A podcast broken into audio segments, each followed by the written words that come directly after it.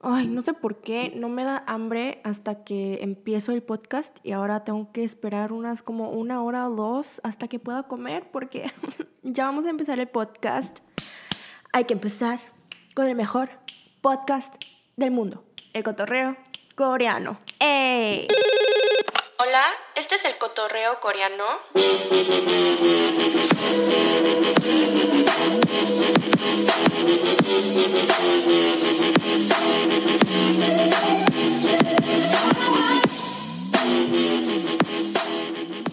Jeje. Hola chicos, ¿cómo están el día de hoy? Déjame mover un poquito la cámara. Ok, estamos mejor. Ahorita mi, mi, mi cara está rosa, rosa, rosa porque puse la luz esta de color y como que no la quiero mover porque, a ver, hay que ver. Por ahí está bien. Es que ahora, ahora, ahora ya que vi la luz, solo veo como puros colores enfrente de mí, no veo nada. Pero bueno, vamos a empezar con este podcast. Muy buenos días, tardes, lo que sea, donde sea que estén. Espero que estén muy, muy bien. No he podido subir un episodio. Bueno, no subí el episodio la semana pasada porque mm, estuvimos de vacaciones aquí en Corea. Fue de vacaciones de Chuseok, que básicamente Chuseok es como un como una combinación de Día de Muertos y una combinación de... Creo que sí, ¿verdad? ¿O no? Me estoy confundiendo. Bueno, dicen que Chuseok lo llaman como Día de las Gracias, aquí tipo Corea, como Thanksgiving en Estados Unidos. Este, pero al mismo tiempo, normalmente Chuseok básicamente hay que, hay que hablar un poquito de la historia, aunque no sé mucho de la historia de Corea. Básicamente, Seúl es como el capital de Corea y todos, todos, todos vienen a Seúl para trabajar y siempre fue desde hace mucho, entonces como que muchas personas que son del pueblo o de otros pueblos afuera de Seúl vienen a trabajar a Seúl, buscan trabajo aquí, eh, no sé si quieres ser un cantante, siempre como que tienen, tenemos historias de gente que vienen de otros lugares, de otros pueblos chiquitos y se vienen a, a la ciudad más grande de Corea, Seúl y todo eso, entonces como que muchísimas personas están, viven en Seúl para el trabajo. Y muchas de estas personas tienen familias afuera de Seúl, en sus pueblitos. Y nosotros, mi familia y yo, nosotros originalmente somos de Busan, la segunda ciudad grande aquí en Corea. Mi familia entera vive en Busan, excepto por, obviamente, nosotros, mi familia y yo, mi mamá, mi papá, yo, mi hermana. Hasta, hasta yo nací ahí en Busan, pero nosotros vivimos aquí por Seúl y todos ellos viven allá en Busan. Entonces, Chuseok hay como dos días del año que siempre vamos, siempre, siempre vamos a visitarlos y todo, o sea, todo Corea van a visitar a sus familias y a sus padres y a sus pueblitos. Este, esos dos días que el primero es el año nuevo cada año, pero lo hacemos con como el calendario lunar, así que no es el primero de enero, va a ser como, no sé, súper random, cada, cada año cambia y aún no lo sé, pero cada como año nuevo vamos a visitar a nuestros padres o nuestra familia que está en otros pueblitos este, y celebramos juntos. Mientras que en Chuseok, que otra vez es como por septiembre, octubre siempre cambia otra vez por el calendario lunar, pero esta vez nos tocó en septiembre. Eh, se, supone que vamos otra vez a los pueblitos. Bueno, regresamos a nuestro pueblo, regresamos a nuestra familia, comemos rico y también vamos a ver a pues nuestros antecedentes, así se dice, antecedentes, los que ya con que pasaron este, a nuestros abuelos y todos, este, y como que subimos como un altar, y por eso dije que es como una combinación de Thanksgiving y Día de Muertos, porque básicamente tenemos un altar donde subimos comida y todo, rezamos para que, para pues ellos, y así nos lo pasamos con familia, pero esta, este año como, como pues tenemos, aún tenemos coronavirus y todo eso, eh, nuestra familia pensamos mucho eh, si queríamos ir a ver a nuestra familia como el año pasado y decidimos no ir a verlos solo porque tenemos muchos bebés en nuestra familia también allá en Pusan, nuestra, mi abuelita y todos, entonces como que no queríamos arriesgar nada este, a nuestra familia. Entonces decidimos quedarnos en casa hasta que fue como que nos aburrimos, la verdad, demasiado. Yo no estuve aburrida, yo de hecho tuve muchísimas cosas que hacer, tuve tanto, tantos videos que editar, no solo las mías, pero de otras personas, que estoy como súper estresada por todo eso, pero mis padres dijeron como, no, no, hay que descansar, necesitamos este descanso, este, hay que ir a ver como la playa, el mar, porque otra vez amamos el mar. Por si no vieron mi video pasado, este, que fui a un lugar que se llama Yang Yang, fui a ver Nada más fui a la playa y nada más estuve como, me quedé dormida y me quemé muchísimo, pero esta vez mi familia y yo, bueno, mi papá la verdad quiso ir a comer algo rico, este, porque les gusta mucho la comida, no sé, les gusta mucho el sushi y todo eso, a mí la verdad no me gusta tanto, pero fuimos a ver la playa por un, solo un día nos quedamos, fue súper, súper difícil encontrar como un cuarto en un hotel, solo porque como que todos estuvieron de vacaciones y la verdad no pensé que hubiera estado así de mal, solo porque aún estamos en una pandemia, pero pues... Y bueno, nosotros nada más nos quedamos los cuatro, este... No andamos por, mucho, por muchos lugares, obviamente, nada más estuvimos como enfrente del hotel, había como un, una playa chiquita, nos quedamos ahí, fuimos a un restaurante y como que ya regresamos a casa. Y porque fue Chuseok, nos tardó, normalmente nos tardaría como dos horas en llegar en coche, pero nos tardó como cuatro horas y fue... Entonces fue como lunes, bueno, empezó la verdad desde sábado, sábado, domingo, lunes, martes, miércoles fue. Este, de la semana pasada, entonces solo tuve como jueves y viernes para trabajar, la verdad, y no pude, o sea, obviamente no pude grabar el podcast, no pude editarlo porque tuve otros videos que hacer también. Fue todo un rollo, este, la verdad, sí pudiera haber trabajado y editado en mis vacaciones, pero no quise, así que no hubo episodio. Espero que me entiendan. Este, estoy tratando, la verdad, mucho poder como hacer por lo menos un episodio a la semana, que fue lo que les prometí desde el principio, pero se me está haciendo un poquito difícil hacer uno cada semana, solo porque hay, hay como otras cosas, mil cosas que tengo que hacer. Pero estamos tratando, chicos. Espero que me entiendan y espero que tengan paciencia, pero amo que estén como esperando cada episodio, amo que me estén mandando mensajitos de voz todo el tiempo y, y no sé, siempre me están apoyando, así que muchísimas gracias otra vez. Vamos a empezar primero con, pues obviamente las tres cosas que siempre pues mencionamos en este podcast. Siento que hace mucho que no hablo con ustedes aquí en el podcast, nada más, o de hecho así nada más hablando con ustedes, nada más porque primero que nada empecé a hacer mis vlogs en inglés y como que ya no hablo así con ustedes en español. Este segundo no he hecho un podcast en mucho tiempo, así que eh, eh, vamos a estar hablando mucho hoy. Vamos a empezar con los positivos de esta semana o la semana pasada también. Como escucharon, fui de vacaciones con mi familia y qué interesante, porque la verdad, cuando me dijeron que íbamos a ir de vacaciones fue como que, ah, no, o sea, me estresé demasiado, demasiado, que no quería ir de vacaciones con ellos, solo porque estaba solo pensando en todas las cosas que tenía que editar, todo, todo, todo, entonces me estresé tanto, pero dije, o sea, voy a tener que ir, ¿no? Porque no voy a no ir de vacaciones con mi familia, aunque porque quieren ir, ¿no? Entonces, este, me estresé, estuve de mal humor, no sé por qué, y me quedé editando, o sea, nos fuimos el lunes, ¿no? O el martes. No, ah, nos fuimos el lunes hasta el martes, dos, dos días nos tocó.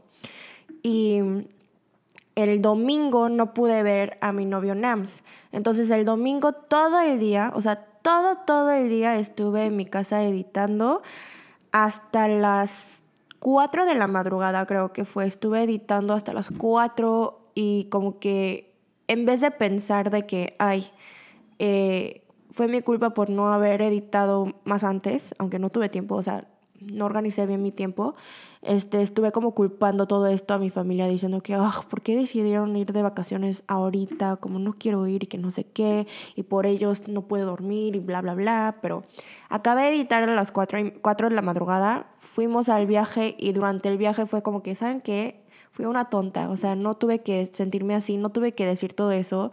Cuando empecé a trabajar así full time como youtuber y todo esto, yo ya debería de haber entendido y, yo como youtuber tengo que entender que yo fui la que decidí trabajar así, este, siendo youtuber. Y siendo youtuber trabajas literalmente 24/7, o sea, 24 horas de, la semana, no, tienes, no tenemos fin de semana, no tenemos break, siempre estamos o pensando en un nuevo idea, pensando en algo, eh, creando videos, grabando, editando, o sea, siempre vamos a estar haciendo algo de trabajo y pues fue mi decisión, ¿no? Entonces, de que estuve trabajando por tanto tiempo antes de ir de vacaciones, eso es lo que tuve que hacer y lo hice y ya, y la verdad cuando fui me divertí bastante solo porque Em, estuve enfrente como de la playa con mi familia, estábamos nada más sentados ahí viendo el mar.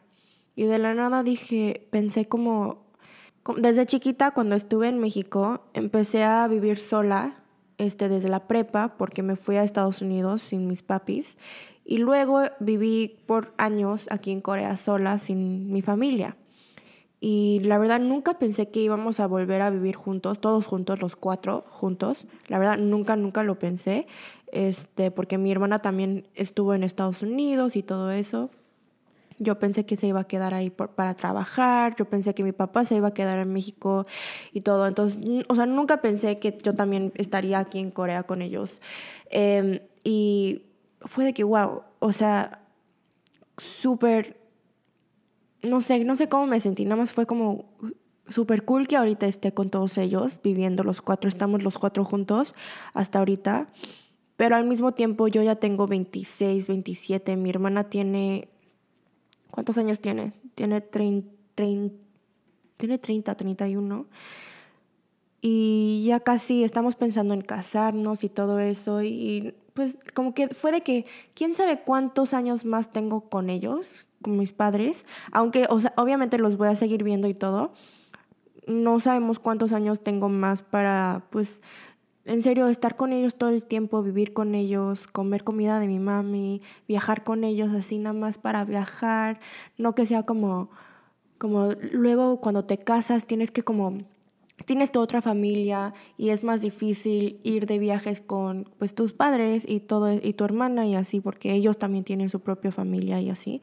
Entonces no sé, como que empecé a pensar en eso y me sentí muy bien por haber ido de viaje con ellos. Siempre cada, estoy pensando de cada, cada oportunidad que tenga para poder viajar o para poder hacer algo con ellos, pues lo quiero hacer y fue algo, fue algo lindo para poder hacer eso. También después regresamos el martes bien tarde eh, y también en ese, ese viaje mis padres fueron de que vas a llevar tu cámara o como cómo le vas a hacer para bloguear y todo eso.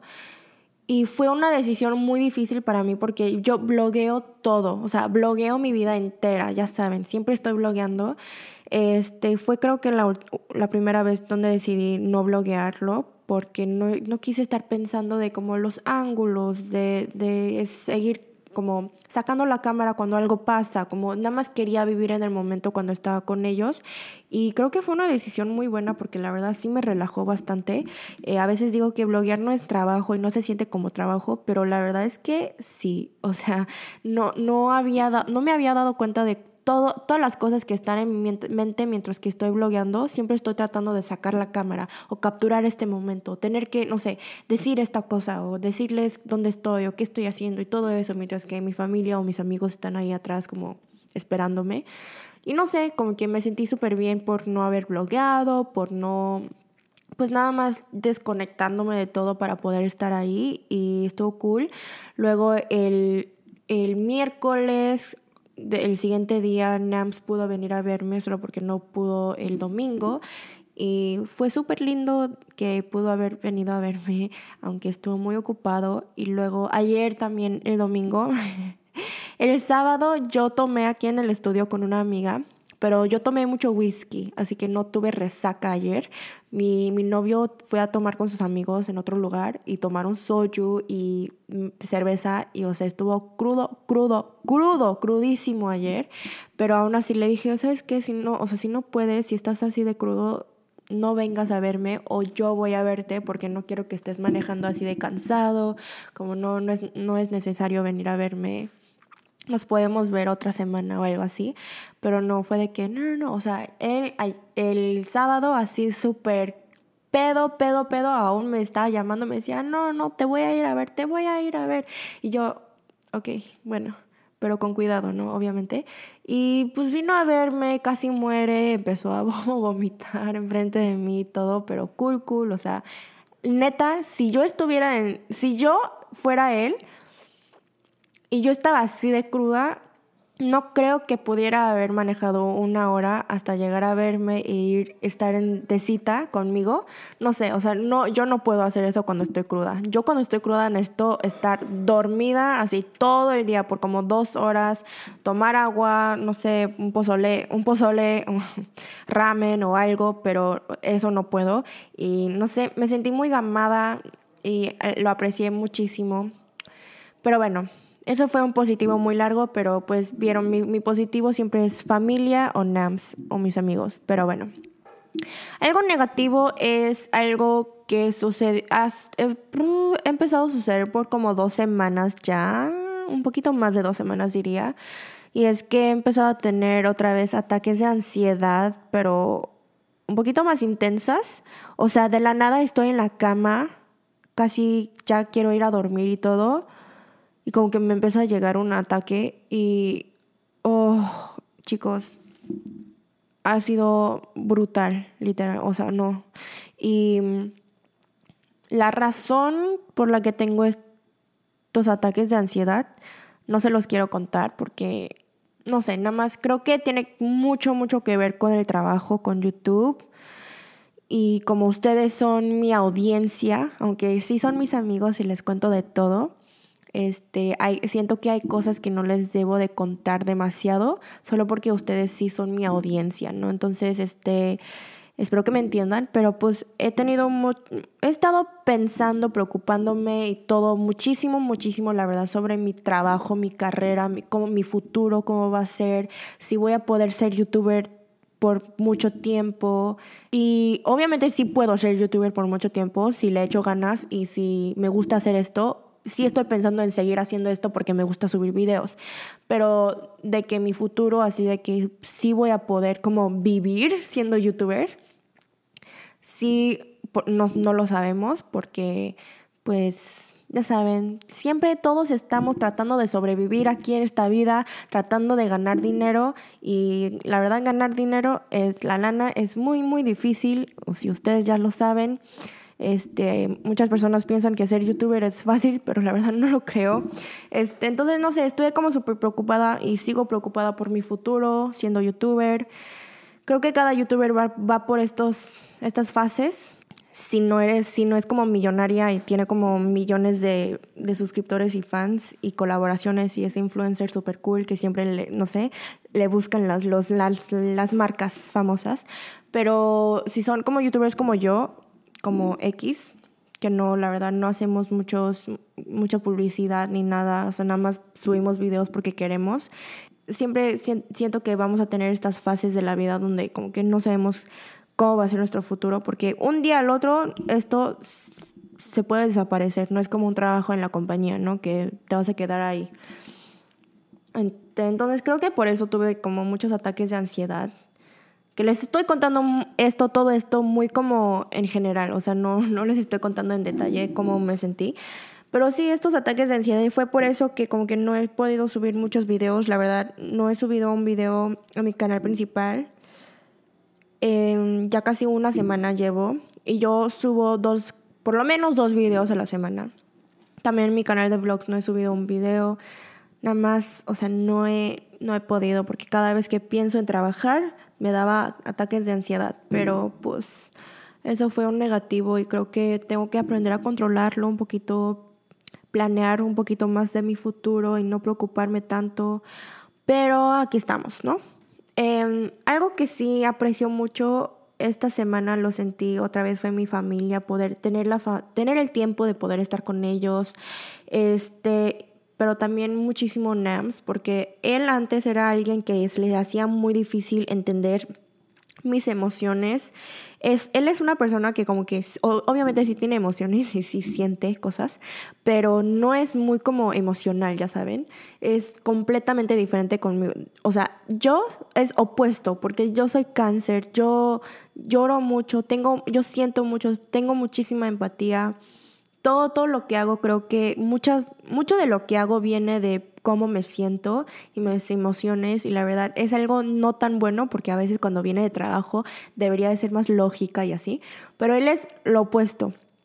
Él siempre piensa un poquito más adelante, más lógicamente y todo, eh, y no deja que sus emociones como que lo afecte y a veces fue muy difícil al principio de nuestra relación porque él no me entendía cuando me estaba poniendo muy triste o tenía como problemas de ansiedad, cosas así. Él nunca ha tenido problemas así, entonces se le hacía muy difícil entenderme hasta que ya, o sea, ya llevamos cuatro años y aún así no, no, yo la verdad, como he tenido depresión, ansiedad y trastornos alimenticios, yo la verdad como una persona así, nunca, nunca Mm, nunca, nunca como que pienso que la persona que amo debería de entender cómo me siento. Solo las personas que han tenido experiencias igual que yo pueden entenderme y nunca le he dicho que, ay, ¿por qué no me entiendes? Y que no sé qué, porque obviamente no me va a entender si nunca lo ha, lo ha tenido.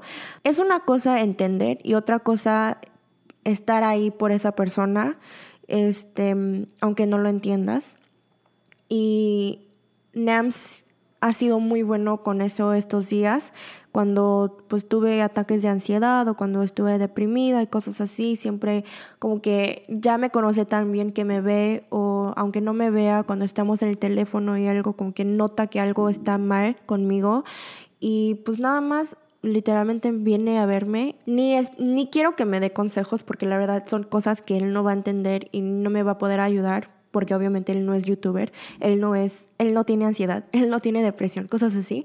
Este, pero siempre viene pues a abrazarme y cuando me abraza ahí es cuando yo puedo como llorar, puedo sacar todo sin explicaciones, sin nada y es mi momento, ¿no? Y él nada más ahí está para escucharme y cuando le digo que no le quiero contar algo, pues también ahí para no me dice como, no me pregunta de, demasiado de cosas, no me, no, como que tienen sus límites y lo entiende muy bien y como que, no sé, lo aprecio muchísimo por todo eso, porque como que siempre siento este, todo el apoyo que me está dando, aunque sea muy como callado, en su propia manera, si me lo está dando y lo veo. Entonces, pues sí, fue una larga introducción solo porque no he podido eh, grabar en mucho tiempo, pero ya vamos a empezar a escuchar este, los mensajes de voz que me mandaron. Uy, ya extrañaba muchísimo escuchar sus mensajes de voz, así que vamos a empezar a escuchar los mensajes de voz de este episodio, ¿ok? Hola Chi, espero que estés súper, súper bien. Eh, te quiero decir que pues tu contenido me ha inspirado mucho. Siento que es, pues últimamente me cuesta mucho encontrar a personas que me animen, me saquen el estrés y escuchar escuchar tus videos me sacan mucho del estrés, me ayudan mucho. Y pues un tema que me gustaría que hablaras sería sobre el amor propio. No sé si has tocado ese tema, pero me gustaría que hablaras de él en tu Ay, muchísimas gracias por tu mensaje de voz. Muchas personas me han pedido por, pues, para, para que hable sobre el amor propio y todo eso. Y creo que, ay, es algo que es tan como grande y hay muchísimas cosas de, los, de lo que puedo hablar de esto que como que siempre digo, ah, voy a hacer un video o voy a hacer un episodio hablando solo del amor propio y como que nunca lo hago porque nunca sé de dónde ni empezar, pero aquí les va. Hoy la verdad sí escribí unas notas para poder hablar con ustedes sobre el amor propio porque pues primero que nada me lo pidieron. y segundo, creo que creo que ya lo puedo ya puedo hablar de esto un poquito más con ustedes, como que me siento más cómoda. Así que bueno, eh, la verdad, otra vez, el amor propio creo que es algo tan grande, es un tema muy grande Mm, que si quieren que hable más del amor propio, estaría súper cool que me manden más preguntas en detalle para poder hablar de esto, pero, pero sí. Eh, les quiero, quiero hablar con ustedes sobre esto porque es algo que a mí me cuesta trabajo y sé que a ustedes también les cuesta mucho trabajo a veces.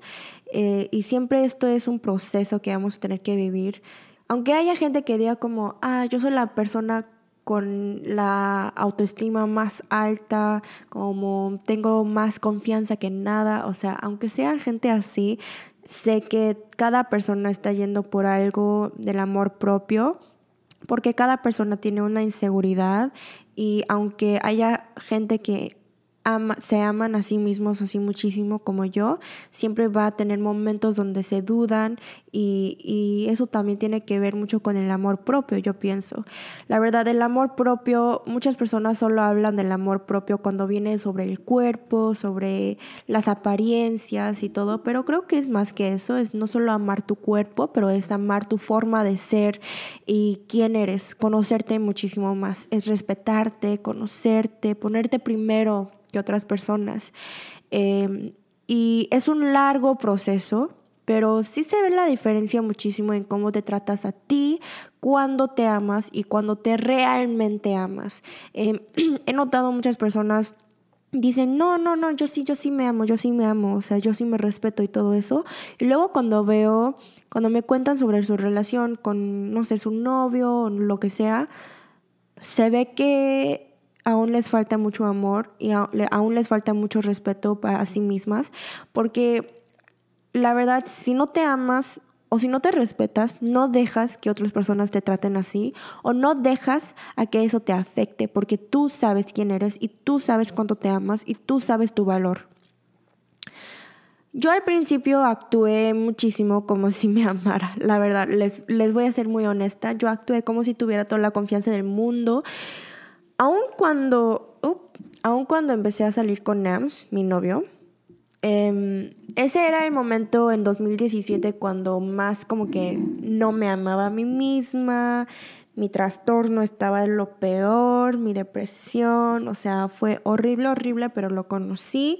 Y como otra vez, él es alguien tan opuesto, él es alguien que veo y digo, wow, yo quiero ser como él, su, su salud mental creo que es una de las personas más fuertes mentalmente que he visto y por eso creo que como que lo respeto muchísimo aunque sea mi, o sea, sea mi novio. Bueno, no como mi novio, lo respeto más así nada más como una persona en ese sentido, pero es una persona que tiene muchísima confianza, es tan seguro de sí mismo, pero no solo seguro de sí mismo, es súper seguro de su sexualidad, o sea, de todo, como que se conoce tan bien y se ve. Y para mí eso realmente es el amor propio, ¿no? Porque te amas tanto que estás seguro de ti. Y, como que cuando lo conocí, lo vi, fue algo tan como raro para mí ver eso en una persona que como que trataba de ser como él y por eso empecé a actuar como si, ah, el amor propio, o sea, yo me amo a mí misma, como súper confianza y así. Y ya saben, en inglés hay algo que se dice fake it till you make it, o sea, que tienes que actuarlo si no lo sientes y cuando más lo actúas, como que ya te lo vas a creer tú misma. Y creo que es cierto de una manera, porque yo también me lo creía muchísimo, ¿no? O sea, no me lo creía, pero como que actuaba. Entonces, en ese momento no sabía que el amor que me daba él, o sea, que él me amaba, yo lo confundía con el amor que yo me daba a mí misma. Es muy confuso, pero por eso cuando como que sentía que muchas de las veces me sentía insegura por él, tenía muchísimos celos, envidiaba muchísimo a la gente, la verdad era por mi culpa, era por mi inseguridad, era por porque no tenía mucho amor propio. Yo era la insegura y por eso pensaba de todo demasiado, o sea, como que pensaba, era como overthinking, ¿no? Y muchas de las veces lo culpaba a él, a mi novio, pero todo eso cambió cuando aprendí a en serio a amarme y a respetarme a conocerme. Todas las inseguridades que tuve sobre nuestra relación con Nams desapareció cuando en serio empecé a respetarme un poquito más y, y, y como que entender que estas son mis inseguridades, no las inseguridades de nuestra relación o de él. Y ahora me siento muchísimo más segura que nada en esa relación. O sea, en esta relación con Nams, no sé si es porque ya he estado con él por cuatro, años y todo y que lo conozco muy bien y todo, pero nunca he estado así de segura con ninguna otra persona, aunque sean mis amigos. Nunca y creo que no solo es porque estoy segura en esta relación, pero también porque ya sé quién soy, yo ya sé cómo amo, yo ya sé cómo amar a otras personas y amo mi corazón, la verdad, amo como amo. Y creo que eso es lo más grande, ¿no? La verdad yo sigo aún trabajando muchísimo en el amor propio, obviamente cuando viene de las apariencias y el cuerpo y todo eso viene por pues mi pasado de mi trastorno alimenticio. Y pienso que he mejorado bastante, bastante, o sea, bastante, pero lo más difícil para mí es que siendo youtuber a veces sí se me hace muy difícil ya que siempre tengo que estar viéndome a mí misma por la cámara, por, por el compu que estoy editándome y veo los, los mensajes, los comentarios, o sea, es muy difícil a que no me afecte todo eso porque soy humana, o sea, es, es normal, ¿no? Pero sí, eso es un poquito de cómo cómo pienso sobre el amor propio, qué es el amor propio. Y creo que muchas personas se confunden mucho el amor propio solo con como, no sé, aceptar tu cuerpo, no sé, cosas así como más superficial, pero creo que el amor propio lo más grande es saber conocerte a ti mismo tanto que como que ya aceptas quién eres y te amas tanto por quién eres, que aunque alguien te diga algo o aunque te trate, aunque alguien te trate mal, sabes ser fuerte y sabes amarte tanto para poder como no dejar que te, que te traten así de mal, tener una relación contigo para respetarte muchísimo. Y es chistoso porque la verdad nosotros, a nuestros, nosotros mismos somos las personas que más como nos criticamos, ¿no? O sea, si te ves al espejo, de seguro probablemente te has dicho de cosas feas a ti misma, diciendo que qué fea eres, qué gorda eres, como por qué eres así, o no tiene que ver nada con el cuerpo, puede ser como por trabajo, como una habilidad, puede ser, no sé, estás haciendo algo que no te gusta y dices, ay, es que ¿por qué soy tan tonta? ¿Por qué soy tan estúpido? ¿Por qué, ¿Por no puedo hacer esto mejor que otra persona? Cosas así, pero es como, ¿tú le dirías eso a alguien que amas? ¿O tú le dirías eso a tu amiga, tu hermana, tu novio. Y no, o sea, si eres una persona con un corazón lleno y como que si eres una persona buena, no creo que le dirías eso a alguien que amas. Y es chistoso que tú, le, tú te lo estés diciendo a ti misma, ¿no? Y yo también lo he pensado así mucho, porque no sé por qué cada vez que caigo en estos momentos en donde estoy como diciéndome cosas muy feas a mí misma, digo, ¿por qué? ¿Pero por qué me estoy tratando así tan mal? ¿Solo porque estoy cómoda conmigo? No tampoco le vas a hablar así a tu familia. Entonces es algo, es un proceso en donde tienes que como que aprender a amarte, a conocerte como persona, como otra persona. Piénsate como, como alguien que amas, como estás en una relación también contigo, este, con tu, como tu familia o como tu novio o tu amiga. Eres también así de especial y tienes que ser así de especial para ti misma también. Y bueno, vamos a seguir con el siguiente mensaje de voz. Hola G, ¿cómo estás? Primero que nada quería decirte que me encanta tu podcast y que te veo desde Bolivia y que es súper bonito escucharte. Y bueno, mi pregunta va referida a lo que es el amor propio, la autoaceptación y todas esas cosas. Y creo que tú eres una persona que ha demostrado la, lo que es evolucionar y aprender a aceptarse y a darse cuenta de bastantes cosas. Y bueno, yo quería preguntarte si en algún momento has eh, te has dado una retrospectiva de todo lo que has pasado y cómo estás ahora. No sé si tú puedes hablar un poco más de eso, porque creo que son aspectos súper importantes que muchas personas podemos pasar y que paz no sabemos cómo eh, comenzar. Y bueno, la verdad es que yo te admiro mucho por todo lo que he escuchado de ti en bastantes videos y no sé si tú podrías hablarnos un poco más de cómo ha sido este proceso para ti. Muchísimas gracias Lucía, gracias por tu mensajito. Otra vez, otra pregunta del amor propio. Este, muy buena pregunta, de hecho. Me dijo, ¿en algún momento te has dado retrospectiva en todo lo que, bueno, el proceso de buscar este amor propio, ¿no? Este, y la verdad, una de las cosas más, más importantes que pienso, no solo en el amor propio, pero en pues, la vida, en nuestra salud mental, en todo lo que nosotros hacemos en la vida, con que sea este, relaciones con, tu familia, tu novio, novia, em, amigos y contigo mismo. Es, por, es poder pensar y reflexionar y ustedes ya saben que para mí se me hace muy importante reflexionar del pasado y lo que es el presente y cómo lo podemos usar para el futuro y por eso siempre empiezo mi podcast con las tres cosas del positivo, negativo y todo, porque me gusta reflexionar mucho.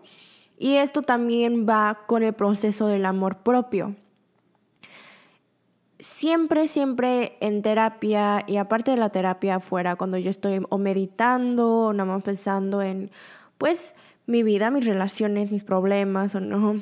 Este, pienso en el pasado y cómo yo he cambiado. A ver, la verdad a veces cuando tenemos momentos difíciles se nos hace más difícil reflexionar en lo que fue antes y cómo hemos mejorado y cómo hemos cambiado. En vez de pensar en eso, normalmente cuando llegamos a un punto así de, de ansiedad, por ejemplo, empezamos primero a pensar y preocuparnos más del futuro o preocuparnos de, del, presente, de cómo estamos ahorita y no pensamos de, de cuánto esfuerzo le echamos para llegar a este punto ahorita y solo pensamos como en lo peor, ¿no? Y eso creo que es algo natural. Hasta yo siempre, siempre me encuentro así enfocándome tanto en lo malo ahorita, en lo malo que me siento ahorita, que, que se me olvida todo el proceso y se me olvida hasta, pues básicamente, qué tan fuerte soy y qué tanto he mejorado desde antes. Y si pensamos en eso, la verdad, cambia totalmente nuestra perspectiva y puede cambiar totalmente esta actitud que tenemos con nosotras mismas, por ejemplo, si hablamos del amor propio o si estamos hablando de otra cosa, este, nos puede ayudar a cambiar cómo lo vemos o cómo vemos ese problema. Porque pues, básicamente es pensar más positivamente, ¿no? O sea, si ves el pasado, si ves cuánto has cambiado, si ves todo este proceso que has ido, que ha sido tan difícil, y luego llegas a decir, ah, mira, bueno, aunque ahorita estoy en este momento en que me siento o me dudo mucho, me siento mal por esto, por lo menos he llegado hasta acá, que es muchísimo más que antes, y si puedo y si pude llegar hasta acá, esto significa que ahorita lo que estoy sintiendo es nada, o sea, es otro proceso que tengo que llevar a cabo y va a ser difícil, sí, pero se puede, también sí, porque lo he hecho, yo soy mi testamento, yo soy o sea, yo soy como el proof, ¿no? Entonces, la verdad siempre en terapia trato de pensar mucho en eso.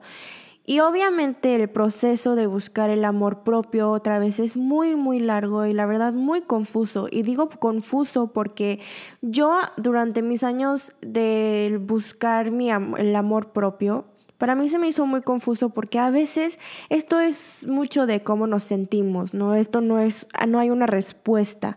Entonces muchas de las veces es como confuso porque no sé si aún ahí estoy, no sé si he llegado a ese punto en donde sí puedo decir que sí, sí, sí, o sea, estoy bien, me amo, este, me amo como me debo de amar, eh, tengo la confianza del mundo, o sea, es, como que siempre cada día cambia, cada día estamos en nuestros días buenos o malos y por eso siempre se me hizo muy confuso este proceso porque claramente empecé muy muy mal, ¿no? Y ahorita les cuento un poquito más sobre mi proceso, pero empecé muy mal, este, lo más difícil del mundo y luego para salir, eh, para poder controlar ese sentimiento y para poder ya tomar control de mi vida y decir, ¿sabes qué? Hoy voy a cambiar, voy a cambiar algo de mí, voy a tratar de amarme más y solo por decir voy a tratar de amarme más no significa que te vas a amar más, pero también es muy confuso porque a veces eso sí ayuda, ¿no?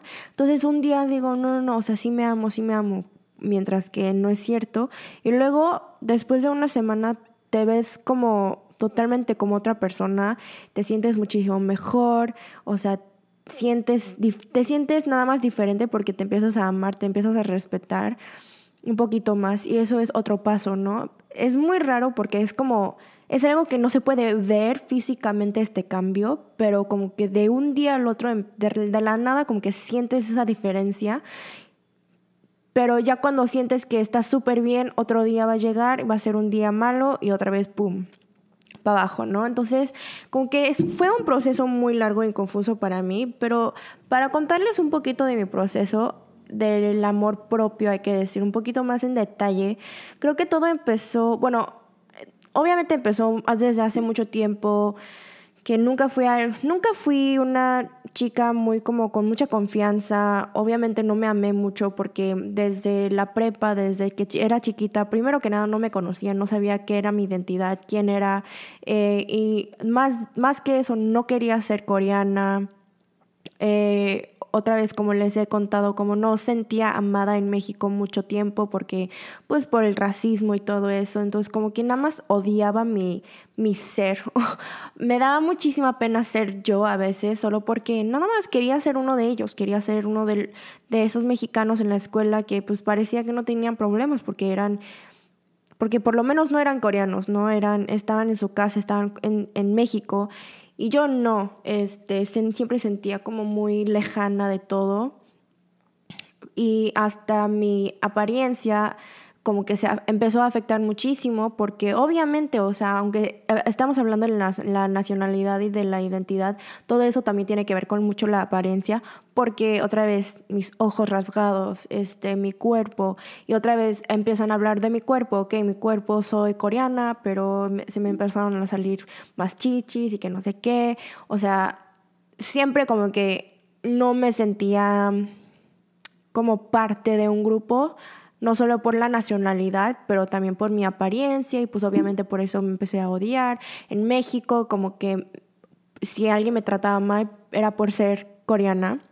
Aquí en Corea no es que me trataba mal, pero aquí en Corea vine y pues no, no me sentía otra vez como yo misma porque creo que lo más grande fue mi, mi apariencia, mi cuerpo. Entonces fue cuando llegué a Corea y vi a todas las chicas que eran tan chiquitas, tan flacas, delgadas y todo era de que, ok, si quieres ser bonita tienes que tener estos ojos, como el Sankapul, la línea aquí en los ojos, que el párpado, que yo no tengo, o no sé, este, tengo que tener los labios un poquito más gruesos, eh, tengo que ser más delgada, que mis chichos son demasiado grandes, cosas así que como que empecé a ver las diferencias y, y eso me afectó un poquito más y empecé a tomar este, esta medicina, este, estas pastillas, hay que decir, estas pastillas azules, que mm, son pastillas de dieta.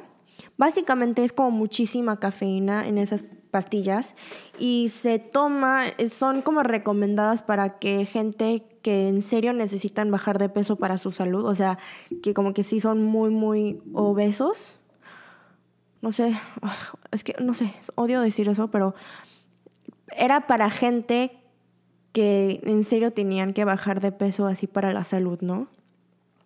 Básicamente, si te tomas esas pastillas, solo te puedes tomar como máximo seis pastillas al día, otra vez porque era pura cafeína, entonces era muchísima cafeína.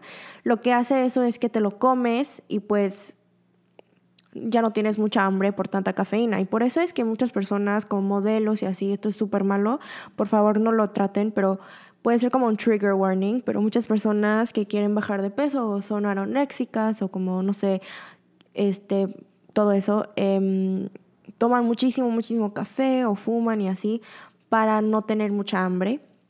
Y por eso muchas personas que dejan de de fumar, empiezan a comer más y todo eso, ¿no? Entonces, este, básicamente, no sé, encontré estas pastillas en el internet. Segundo, como red flag, nunca, nunca compren o tomen pastillas de ningún tipo si lo están comprando en internet. Siempre chequen con su doctor, consulten su doctor, un profesional o algo, pero yo, o sea, nada más fue de que súper desesperada, estaba en mi en mi fase de pues anorexia, bulimia, no nada más quería ser anoréxica y me tomé esas pastillas. eh, pues dejé de comer, empecé a ser bulímica.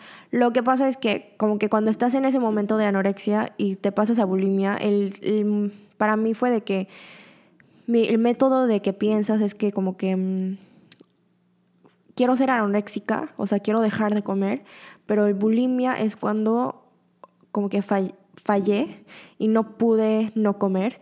Entonces es otro plan B, como, ok, entonces voy a vomitar porque comí, ¿no? Entonces como algo malo que hice que comí. Entonces empecé a hacer eso y luego pues cosas pasaron, fui al hospital, eh, tuve que quedarme ahí por mucho tiempo, no tenía familia aquí en Corea, entonces como que tuve que, me, obligaron a que llamara a mis padres o al que les diga lo que me está pasando, entonces les tuve que decir que estoy tomando este, estas pastillas horror, horribles, horrorosas. Y pues siempre como que todos me empezaron a como, no sé, observar mejor y tuve que tirar las pastillas y todo, ¿no? Pero eso fue cuando que todos pensaron que, ok, tiraste las pastillas, entonces ya vas a empezar a mejorar. Pero la verdad es que no. Cuando estás en ese momento, como que empiezas a buscar otros métodos para poder seguir con eso, porque tu mentalidad no está de que, ah, sí, quiero mejorar. Lo único que estás pensando en ese momento es, quiero ser delgada y ya. Entonces, les mentía a, a mis amigos, a mis roommates, a mis padres y aún me los, me los compraba y si tenía que tirarlo enfrente de mí, tenía como días en donde tenía que literalmente tirar las pastillas adentro como de un basurero o, a veces me hacían tirarlo en el baño para que no los pudiera como recoger otra vez. Aún en esos momentos como que encontraba maneras de poder como em, guardar algunas para, para tomármelas después, aunque como que lo tiraba. Y mi problema era que máximo podías tomar seis pastillas al día. Yo me tomaba 12 pastillas al día. Entonces, o, sea, no, ni tomaba agua y me comía como medio plátano y como que vomitaba, está horrible, ¿no? Entonces como que siempre regresaba a dietas tóxicas cuando les decía a las personas que ya no, que está bien. Y esto es creo que como parte del proceso les estoy contando porque aunque yo, este, lo que me pasó fue que básicamente le estaba diciendo a las personas que sí, sí, estoy trabajando en el proceso de mi amor propio, o sea, estoy buscando mi amor propio, estoy mejorando y que no sé qué, y estoy haciendo estas, estas, estas cosas para mejorar, mientras que regresaba a hacer dietas tóxicas. Eh, aunque las personas no sabían, yo ahí estaba tratando de vomitar todo el tiempo. Cuando había gente, pues, trataba de no comer. Eh, y luego, como no comía mucho, cuando no había gente, otra vez empezaba a comer muchísimo más. Como me llegaban los atracones. Este, cosas así que como que hacía súper... o sea, lo hacía sola. Porque sentía que tenía... Estaba avergonzada de que no tenía el control. Eh, la comida me controlaba y eso fue al principio del proceso, pero de un momento al otro obviamente no cambié. Creo que fue poco a poco que dejé de tomar las pastillas porque en serio un día pensé que me iba a morir así. Eh, y me acuerdo que el día que dejé de vomitar fue porque me salió sangre al vomitar y como que me empezó a doler mucho y fue cuando empecé a llorar como loca y fue de que no, o sea, voy a, voy a morir ahorita, ¿no? Si dejo, perdón, si no dejo de hacer esto. Y no sé por qué me estoy poniendo emocional, pero porque ya ha pasado bastante tiempo, pero así de mal estaba antes, o sea, así de obsesionada estaba que un día fue como o muero o no sé, esto pasa, ¿no? Obviamente, aparte de mi trastorno alimenticio, también tenía problemas de depresión, era suicidal, eh, tenía ansiedad y por todo eso como que se me hizo un poquito más confuso y difícil buscar el amor propio, eh, buscar pues amor a mi cuerpo y todo. Pero Mm. perdónenme. Em, estoy tratando de pensar cómo explicarlo. Porque me estoy dando cuenta que eh, todo esto para mi proceso fue algo muy como difícil que tuve que como... Mm, lo, lo único que quiero decirles es que cada proceso, cada persona va a tener un proceso difícil, difícil, sí, diferente. Como la mía, yo empecé con muchísimas otras cosas, como ahorita les estoy contando, no solo es mi trastorno alimenticio, pero es otras cosas que al final como que sentí que, güey, voy a morir y por eso decidí cambiar y decidí buscar por ayuda, pero obviamente van a haber gente que como que, como yo al principio, eh, no buscaba por ayuda, no sentía que lo necesitaba, solo lo, único que pensaba era en eso, estaba obsesionada en eso que cada proceso va a ser diferente para cada persona, pero lo que sí les quiero contar es que creo que todo es un ciclo y con mi depresión y ansiedad y trastorno, la verdad no puedo decir que estoy 100% bien hasta ahorita. Siento que todo, todo regresa. A veces como mi depresión, otra vez mi ansiedad, como la semana pasada, el trastorno también a veces me, me regresa el atracón y todo eso.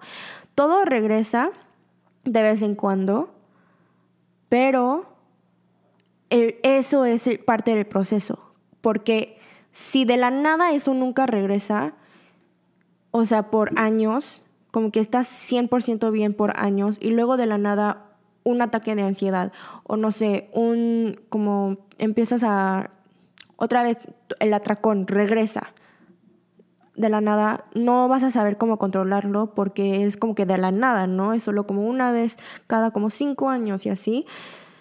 Pero como todo esto, la verdad, es un ciclo, la salud mental y todo eso, siento que puedes ver el proceso del amor propio, no porque sientes que te amas o porque nada de eso, porque ahorita les expliqué que el amor propio, especialmente el amor en general, no se ve físicamente, ¿no?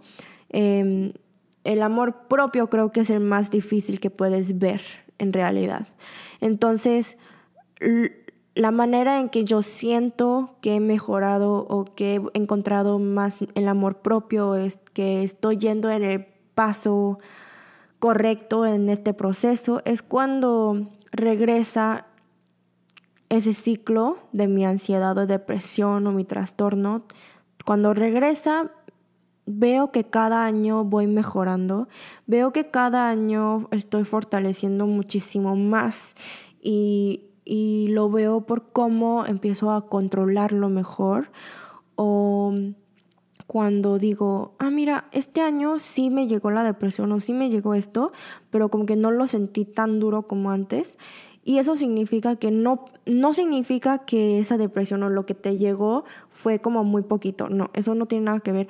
Es solo significa que ya tienes más el control o ya puedes como sentirte mejor y ya estás más fuerte mentalmente para poder como seguir con eso. Y, y, este proceso muy, muy largo que ahorita sigo en este proceso, la verdad, reflexionando de este proceso, reflexionando del año pasado, de hace dos años, cómo fui, me hace ver qué tanto he mm, mejorado y qué tan fuerte soy comparado a antes. Y otra vez, como les digo, el amor propio no solo es sobre tu cuerpo, tu apariencia o amar, amarte así por tu apariencia. Eh, el amor propio es ser, es literalmente nada más amarte, amarte y respetarte y saber cómo tener ese control de ti para poder, no sé, no es que no tengas inseguridades, pero para que no te controle esas emociones y que tú puedas controlar tus emociones mejor cuando llegan estos momentos difíciles en la vida. Y por eso cuando me preguntaste en algún momento si me he dado retrospectiva de mi proceso de buscar el amor propio, es que siempre lo hago, siempre lo hago porque siempre estoy en el proceso de buscar más y más amor en mí. Em, y para mí, aparte de mi cuerpo, de mis inseguridades de mi cuerpo, otra cosa que se me hace difícil es buscar como no sé, soy muy tóxica conmigo a veces cuando viene de trabajo, cosas que hago, por ejemplo mis videos o nada más otros trabajos diferentes o igual con el gym, pole dance y así. Siempre me digo como, eres pésima en esto, o ¿por qué no lo puedes hacer mejor? O no, ¿por qué no lo puedes hacer como ella? Y siempre me digo cosas así que luego me siento horrible por no ser buena en algo o perfecta en algo.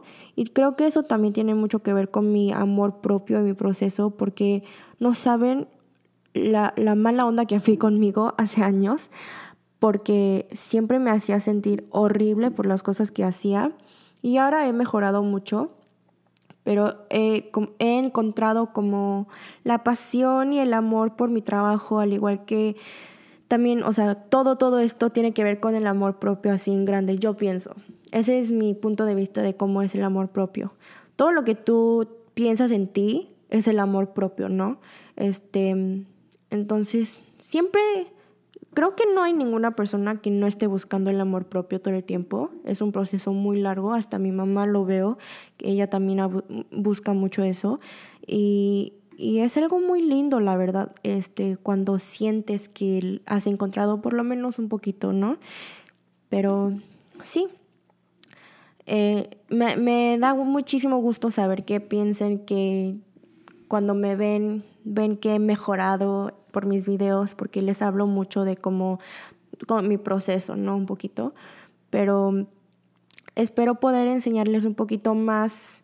Yo, yo no estoy aquí para enseñarles cómo hacerlo, porque yo también lo estoy buscando, estoy buscando mis propias como maneras de buscar el amor propio, pero también quiero hablar un poquito más profundamente y transparentemente con ustedes sobre, sobre todo el proceso, todo mi proceso y cómo es.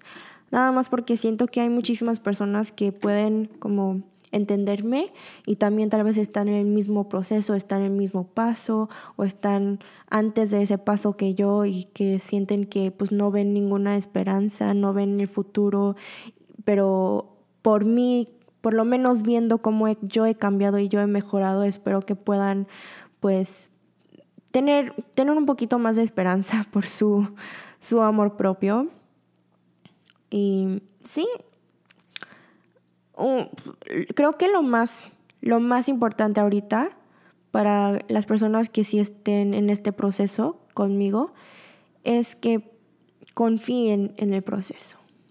Es muy largo, es difícil, cansa mucho, pero aún así es un proceso muy, muy hermoso. Creo que al final cuando reflexionas tus cambios y todo, lo ven, pero lo más importante creo que es tener esa confianza de que sí vas a poder y también si tienes esa confianza no te vas a rendir y lo último que quiero decir es que siempre, siempre es bueno buscar ayuda y tener ese, tener esa, ¿cómo se dice?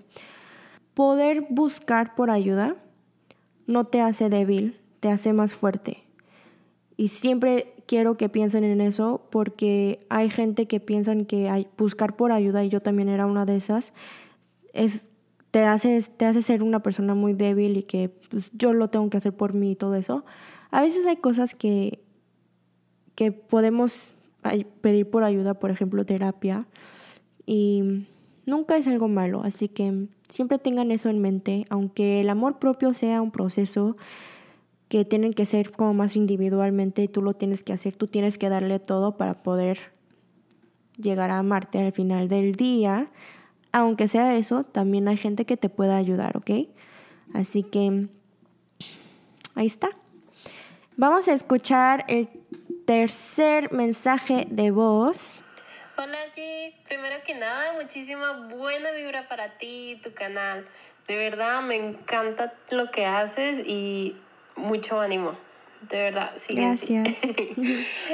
este, lo que yo quería comentar es, um, en el podcast pasado habían hablado sobre el sentido de pertenencia y todo eso, y ese tema me tocó muchísimo porque um, yo ahorita estoy viviendo en Estados Unidos, soy venezolana y aunque soy venezolana y podría vivir en mi país, ah, me siento como que no pertenezco allá.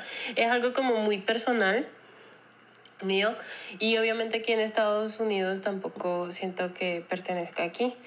Mi esposo uh, es coreano, nos conocimos aquí y obviamente tampoco se siente que uh, pertenezca aquí.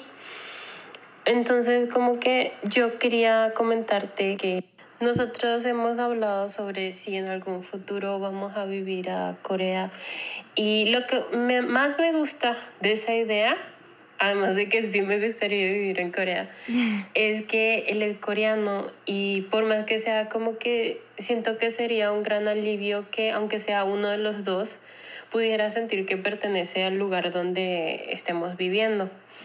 Entonces, ah, yo ya he escuchado como varias personas que han ido para allá en tu canal, a tu, mix, tu misma experiencia y me gustaría saber si ahorita ya con todo lo que pasaste, si eso tienes consejos para personas que planean vivir en Corea, tal vez cómo podría ser más fácil adaptarse o maneras en las que se pueden sentir más cómodos viviendo allá. Muchos saludos, gracias. Ay, Dani, gracias, muchísimas gracias por tu mensaje de voz. Ok, quiere hablar un poquito del tema de pertenencia y tiene mucho que ver con pues todas las cosas que yo hablo. Me dio mucho gusto saber que tú también tienes, bueno, me entiendes, ¿no? En ese sentido de que eres venezolana, pero vives en Estados Unidos, tienes un esposo coreano que también vive en Estados Unidos y no se siente así como en, en home. Pero esto es algo que siempre era parte de mi identidad o era mi problema de buscar mi identidad, de que cada vez que tenía como clases o empezaba diferentes clases en escuelas, como yo iba en una escuela internacional, había gente de diferentes lugares y siempre una de las preguntas que todos los maestros hacían a todos los estudiantes por esa razón era, Where is your home? ¿Dónde es tu hogar? Y cuando eres chiquito piensas, hogar es tu casa, ¿dónde está tu casa? O sea, yo vivo en México, entonces va a ser México. Pero yo desde chiquita siempre me confundía con el sentido de hogar y hasta ahora como que siempre fue parte de mi identidad buscar dónde es mi hogar, dónde siento que es mi hogar, porque para mí hogar es un lugar donde tú misma eres la que puede decidir dónde es tu hogar, no tiene nada que ver en dónde naciste o dónde vives. Para mí el hogar, mi hogar, es el lugar donde me siento más cómoda y más amada siendo yo, yo misma, así Jimun. Por tanto tiempo creo que sentía que tenía que decirle a las personas que México era mi hogar solo porque había vivido ahí. Bueno, o sea, casi casi era lo mismo que yo nací en México, aunque nací en Corea, porque me mudé a los tres meses de nacer. Básicamente, pertenecía a México, o sea, sentía que tenía que pertenecer en México, sentía que tenía que ser como mexicana, ya saben, porque yo también tenía este como sentido de que era mexicana más que coreana, este, aparte de que me sentía más mexicana que nada, todos alrededor como que también me decían, ay, tú ya eres mexicana, como X, whatever, o sea, tú no eres coreana. Entonces, como que siempre sentía que tenía que decir que México era mi hogar y como que quería sentir que México era mi hogar. Creo que a los primeros, obviamente, que cuantos 10 y algo años, sí consideré que México era mi hogar. Pero ya viviendo en Corea por 8 años, he sentido que tal vez ya es tiempo de decir que Corea es mi hogar. Y siento que muchas personas, la verdad me da mucho miedo decir esto en el internet porque muchas, muchos de ustedes, muchos suscriptores míos, más en mi canal principal, me ven y me empezaron a ver porque soy coreana, pero que soy más mexicana. Entonces les gusta mucho que sea más como mexicana, este, que tenga tanto amor por México. Y eso sí es cierto, que tengo muchísimo amor por México. Es donde me criaron, es donde aprendí todo. O sea, fue mi vida entera, ¿no? Pero me da mucho miedo decirlo solo porque no quiero decepcionarlos en pensar de que escogí otro lugar y que no sé qué. No es eso. Nada más que ahora que lo pienso, tengo 26 años, siento que mis primeros como que 18 años, mis primeros años de bebé a adolescencia era México. México era todo para mí. México, porque era lo que, lo único que sabía, era lo, pues era mi vida. Hasta que aquí en Corea, ahorita que ya tengo 26, mis años de, empecé a vivir en Corea cuando empecé a ser adulta. Entonces, mis años siendo adulta, mi vida como adulta, lo aprendí en Corea. Y fue cuando viviendo en Corea me di cuenta de tantas cosas, de qué grande el mundo es, de, de porque en México solo sabía de México. Aunque era coreana, era México, lo, que, lo único que sabía, pero aquí en Corea empecé a aprender de que no. Aparte de México, aparte de esta cultura que conozco, hay muchísimo más que eso. Hay, es un, tenemos otro mundo entero atrás de nosotras. Entonces, eh, empecé a sentirme, al principio obviamente fue muy difícil aquí en Corea y pues, nunca pensé que diría esto al final, pero ahora que he vivido en Corea por tanto tiempo, considero más hogar como mi, como mi hogar Corea, solo porque, como les dije, aprendí a vivir como mi vida adulta aquí en Corea, pero otra vez es el lugar donde ahorita en esta fase de mi vida me siento más cómoda y más amada por ser yo. Eh, y creo que es porque si ahorita, no sé, puede ser que sea como mi ansiedad otra vez como kicking in por todo lo que he tenido que sobrevivir en México, sobrellevar en México en mis años de adolescencia, pero me da miedo a veces pensar que si vuelvo a México a vivir ahí, voy a tener que revivir todo, todo lo racismo otra vez en las calles, voy a tener que sentirme otra vez como extranjera, aunque la verdad no soy tan extranjera en México. O sea, como que, no sé, el, pensar en eso como que sí me da un poquito de ansiedad. Aunque sé que no todo México sea así. Vivir como coreana en México van a haber instantes así, ¿no? Y aquí en Corea obviamente pues no, no van a haber ningún instante así porque soy coreana y vivo en Corea. Entonces, pues estoy contando que, no, o sea, ya sé que no les tengo que justificar las razones por las que pienso que me siento más cómoda en Corea, pero nomás no quiero que nadie se ofenda ni nada, no quiero que piensen que no me gusta México, este, tengo muchísimo amor por, por México, pero ahorita nada más mi hogar es Corea.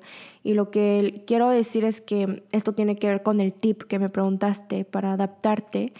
Aquí si vives en Corea es que lo único que te quiero decir es tener la mente abierta.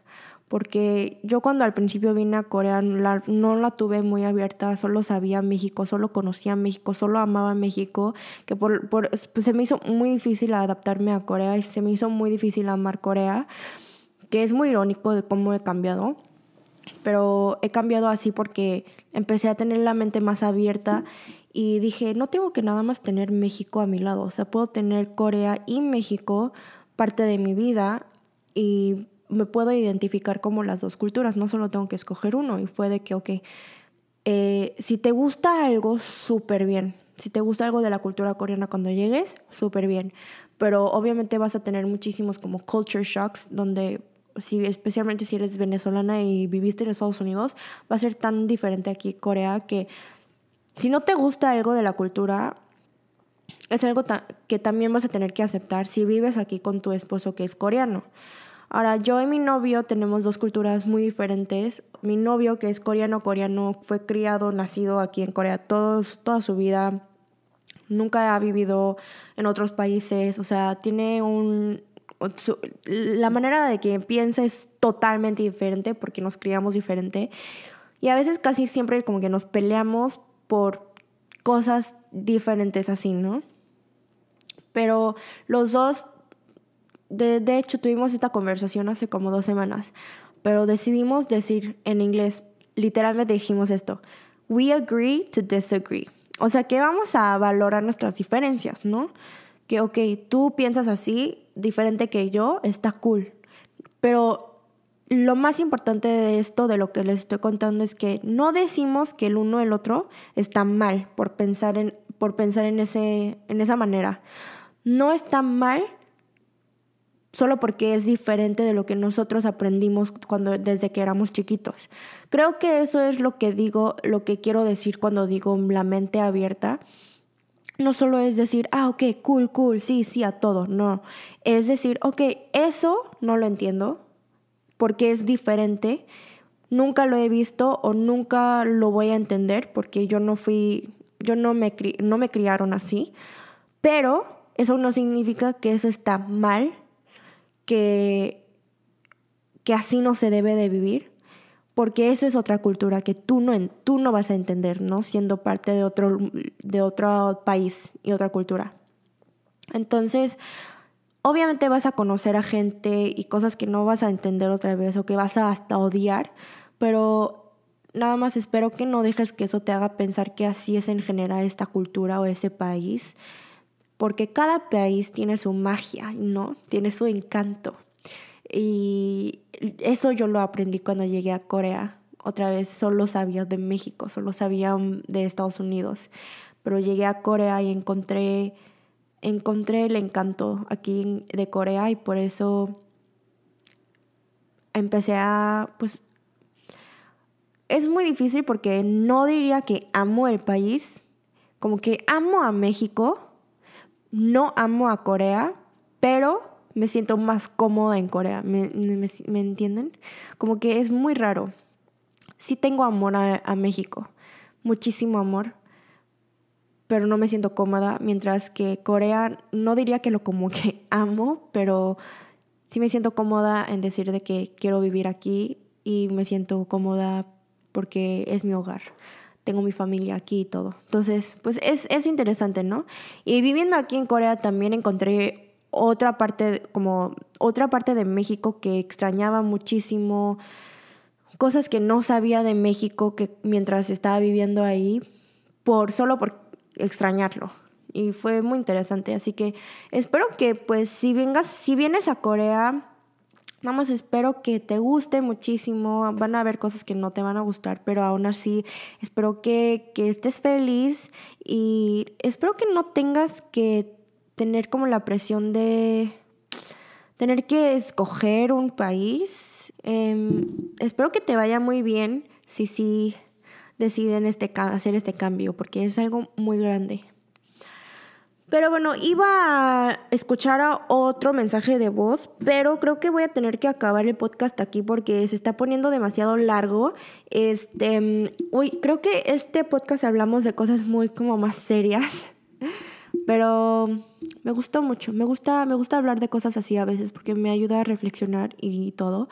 Pero espero que les hayan gustado muchísimo, muchísimo chicos. Los extrañé demasiado.